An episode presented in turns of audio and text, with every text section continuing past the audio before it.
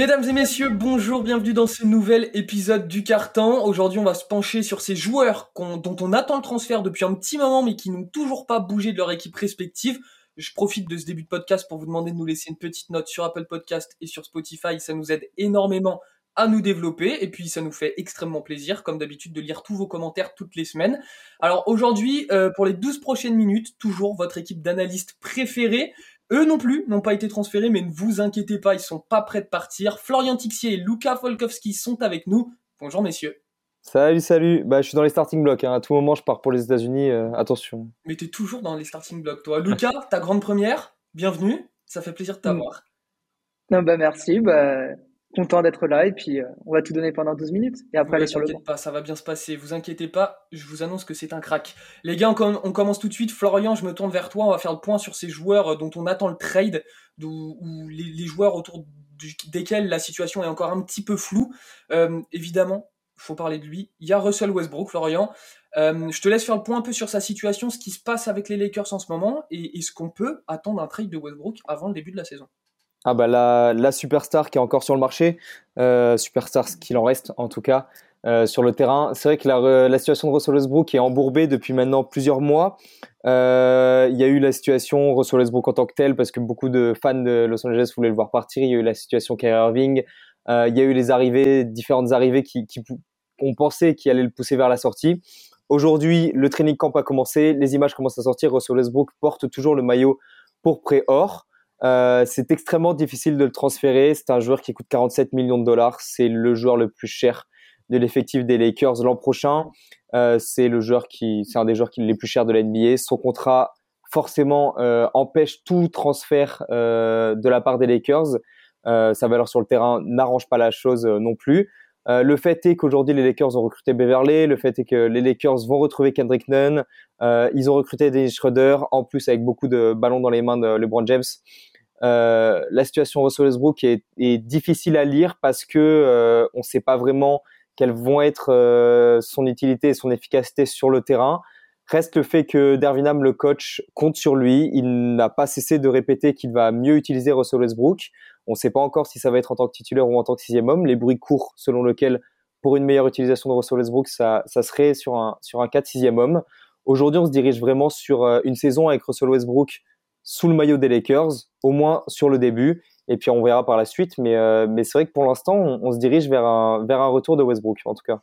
Lucas, toi, c'est quoi ton, ton regard sur la situation de Westbrook aux Lakers? On se dit quand même que, ok, sa saison dernière est décevante, mais c'est quand même un mec qui peut apporter. C'est une superstar, Florian l'a dit. Euh, comment tu vois ça? Est-ce que tu le vois commencer sous le maillot des Lakers? Alors, je le vois commencer sous le maillot des Lakers. Alors après, est-ce qu'il va commencer sur le banc ou parmi ou dans le 5 majeur, ça je sais pas encore. Russell Westbrook, donc c'est un joueur qui est hyper athlétique, qui joue beaucoup sur ses forces physiques, sauf que là il arrive à un certain âge où il a passé son prime et euh, ben, on sait que son adresse va, ça va, ça vient, mais c'est pas sa qualité première. Et donc aux côtés de LeBron et AD, c'est pas ce qu'il y a de plus complémentaire comme on a pu le voir l'année dernière. Et en plus là avec l'arrivée de Beverly qui lui est beaucoup plus euh, complémentaire, on, peut facilement imaginer que bah, Beverly peut starter et Westbrook sortir du banc. Et je pense d'ailleurs, personnellement, hein, que c'est là où il peut être le meilleur. Alors après, on sait que c'est une grande star. Est-ce qu'il va accepter de sortir du banc? Là, telle est la question.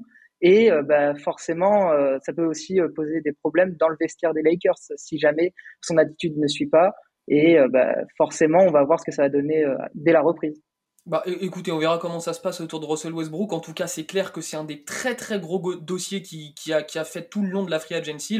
On n'a pas arrêté d'en parler euh, tout, tout l'été. Puis on verra, euh, on verra où finit Russell Westbrook, s'il commencera du côté des Lakers ou pas. Mais on n'est pas à l'abri de se, manger une wash bomb, euh, se manger une wash bomb à n'importe quelle heure. Les gars, on passe, on passe à la suite. Florian, on va parler un peu des Pacers. Je sais que tu adores les Pacers. Il faut en parler de deux joueurs. Miles Turner d'un côté, Buddy Hill de l'autre. On va commencer par Turner. Alors, il y a eu un, il y a eu un, pas un drama, hein, mais un, épisode Miles Turner cet été, notamment quand euh, les, Pacers ont échoué à faire venir DeAndre Ayton, qui avait signé euh, un, contrat chez les Pacers, mais, mais les Suns ont pu matcher l'offre. Donc Ayton reste un Suns, Miles Turner est pour l'instant un Pacers, mais cette histoire avec DeAndre Ayton, qu'est-ce que ça dit euh, pour l'avenir de, de Turner à Indiana bah, ça dit que Turner n'est pas en odeur de centenaire à Indiana depuis maintenant deux ou trois ans. Mhm. c'est vrai que c'est vraiment quelque chose qui revient chaque année. Le trade de Miles Turner, Miles Turner va bouger, Miles Turner doit bouger, Miles Turner n'est pas content. On a encore vu cette année que à travers deux choses, Miles Turner ne s'inscrivait pas dans les plans d'Indiana. Indiana est en reconstruction. Miles Turner est le joueur le plus vieux de l'effectif du haut de ses seulement 26 ans. Et en plus, le fait est que Miles n'arrête pas de dire qu'il veut un rôle plus grand, il veut plus de ballons en attaque, etc., etc. Sauf que le ballon euh, à Indiana, il est dans les mains de Tyrese Burton et ça ne changera pas. Euh, on, en parle beaucoup ces derniers temps parce qu'il y a la situation avec Russell Westbrook. On a beaucoup parlé d'un transfert entre les deux avec Buddy Hield en plus. Le problème de Miles c'est que c'est davantage un profil plus qu'un vrai joueur sur le terrain. Il a ce profil de 3D capable de contrer. Il est souvent dans les meilleurs contreurs de la NBA, capable de shooter à trois points, etc. Euh, depuis les quatre dernières saisons, il est à presque trois comptes de moyenne avec ce profil de, ce vrai profil de 3D. Le problème de Miles Turner, c'est que c'est davantage un profil plus une théorie euh, du grand contreur qui s'écarte que véritablement le joueur qu'on a sur le terrain. Et c'est pour ça qu'on n'a pas de transfert de Miles Turner, c'est-à-dire que les Pacers le valuent beaucoup plus que les autres équipes en tant que telles, parce que elles essaient de vendre ce profil plus que le joueur tel que les GM le voient sur le terrain. Euh, offensivement, Turner sur les deux dernières saisons, c'est 33% à 3 points. C'est pas fameux. Donc, faut peut-être un jour arrêter de dire que c'est un shooter d'élite. Ce n'est pas le cas.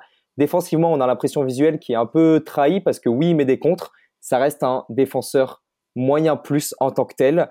Euh, si on regarde le defensive blocks plus minus, qui est une stat qui permet d'évaluer la, la présence défensive d'un joueur, sur les trois dernières saisons, il est à 1,1, 2, 1,4. C'est des chiffres qui sont assez moyens en comparaison par exemple avec Rudy Gobert qui est entre 4,5 et 5 chaque année. Donc euh, Miles Turner attire un certain nombre de franchises. On pense aux Lakers, on pense aux Mavs, on pense à Charlotte qui est toujours à la recherche d'un pivot. Ne pas abandonner vraiment, comme tu le disais, la piste des Suns parce que on sait que euh, DeAndre n'est peut-être pas heureux aux Suns. Donc en janvier, pourquoi pas revoir émerger cette, euh, cette piste de nouveau. Lucas, tu d'accord avec Florian? Turner, on le voit bouger euh, bah, soit maintenant, avant le début de la saison, soit, euh, soit, soit en janvier à la, à, la mi-saison. comment tu vois cette situation? On sent quand même que les Pacers, ils, ils attendent plus grand-chose de, de, Miles Turner quand même.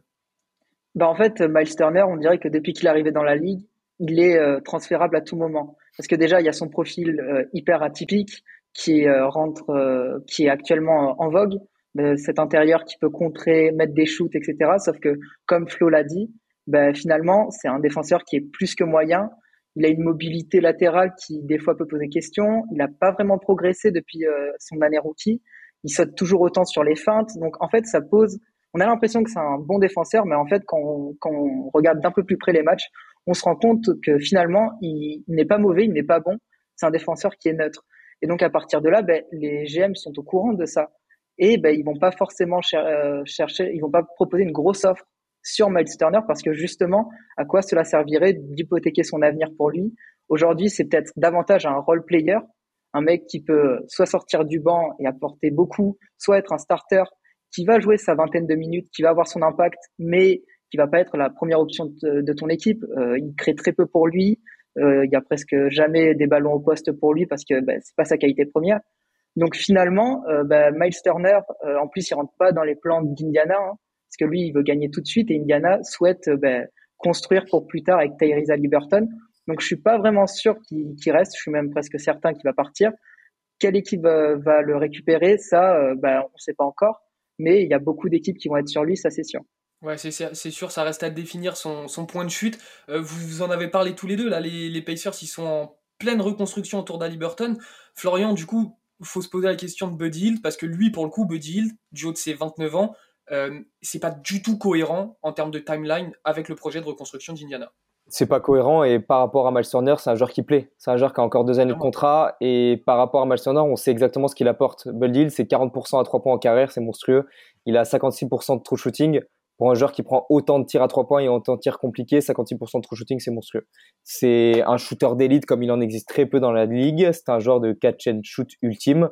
Euh, le problème, c'est qu'il défend pas. Il a un defensive box, defensive box plus minus de moins 2,2. Donc c'est assez, c'est assez dramatique.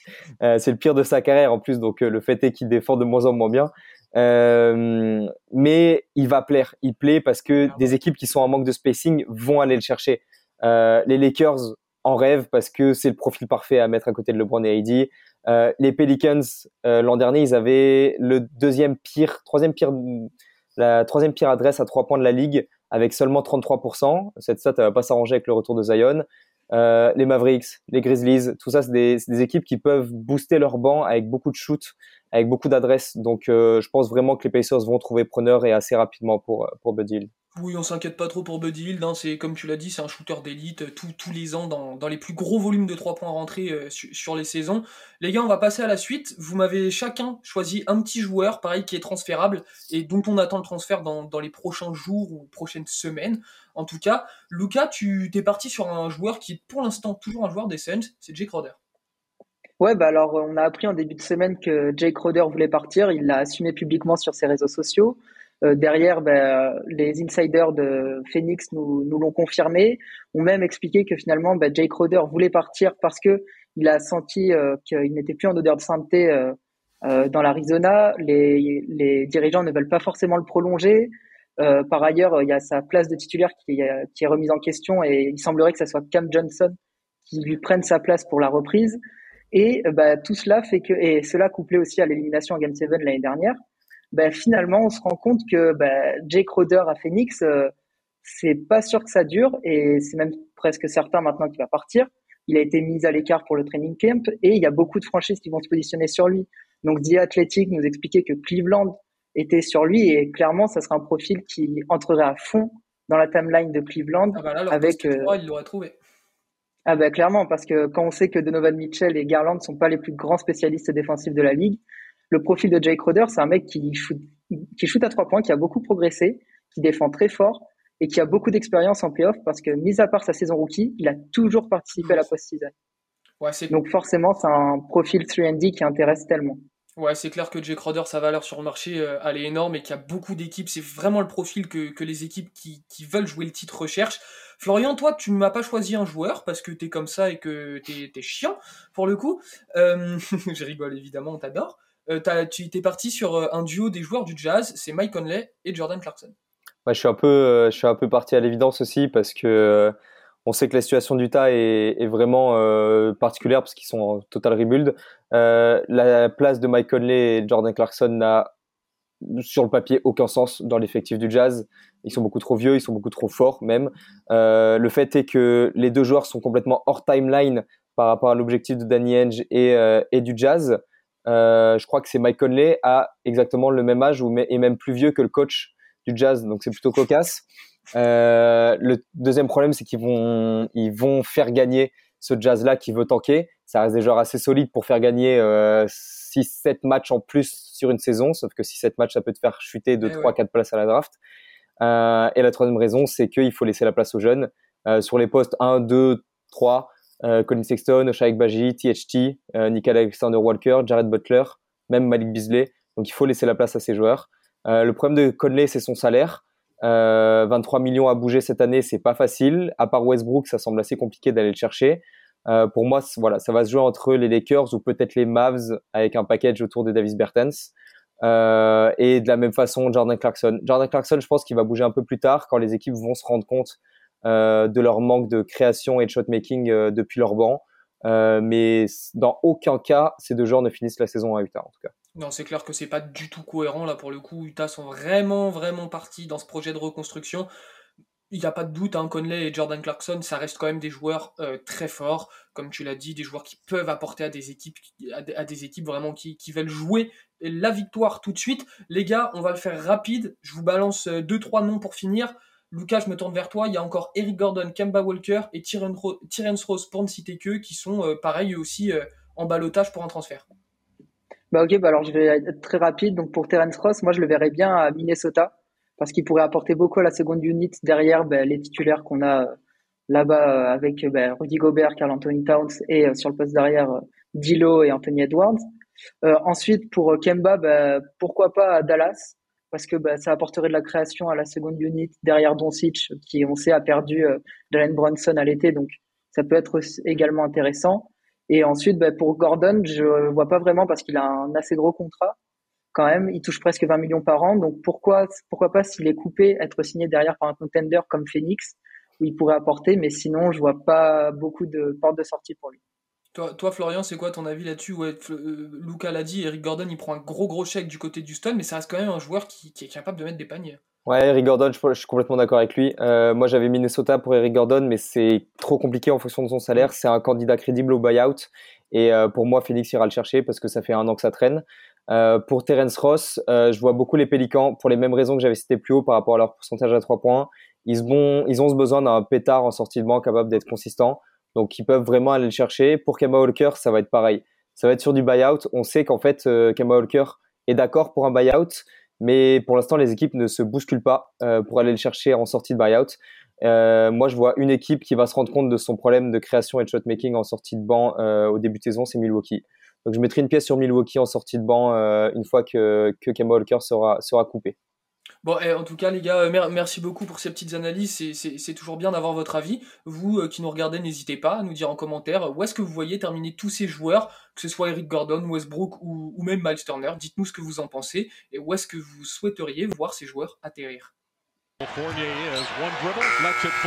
Dribble!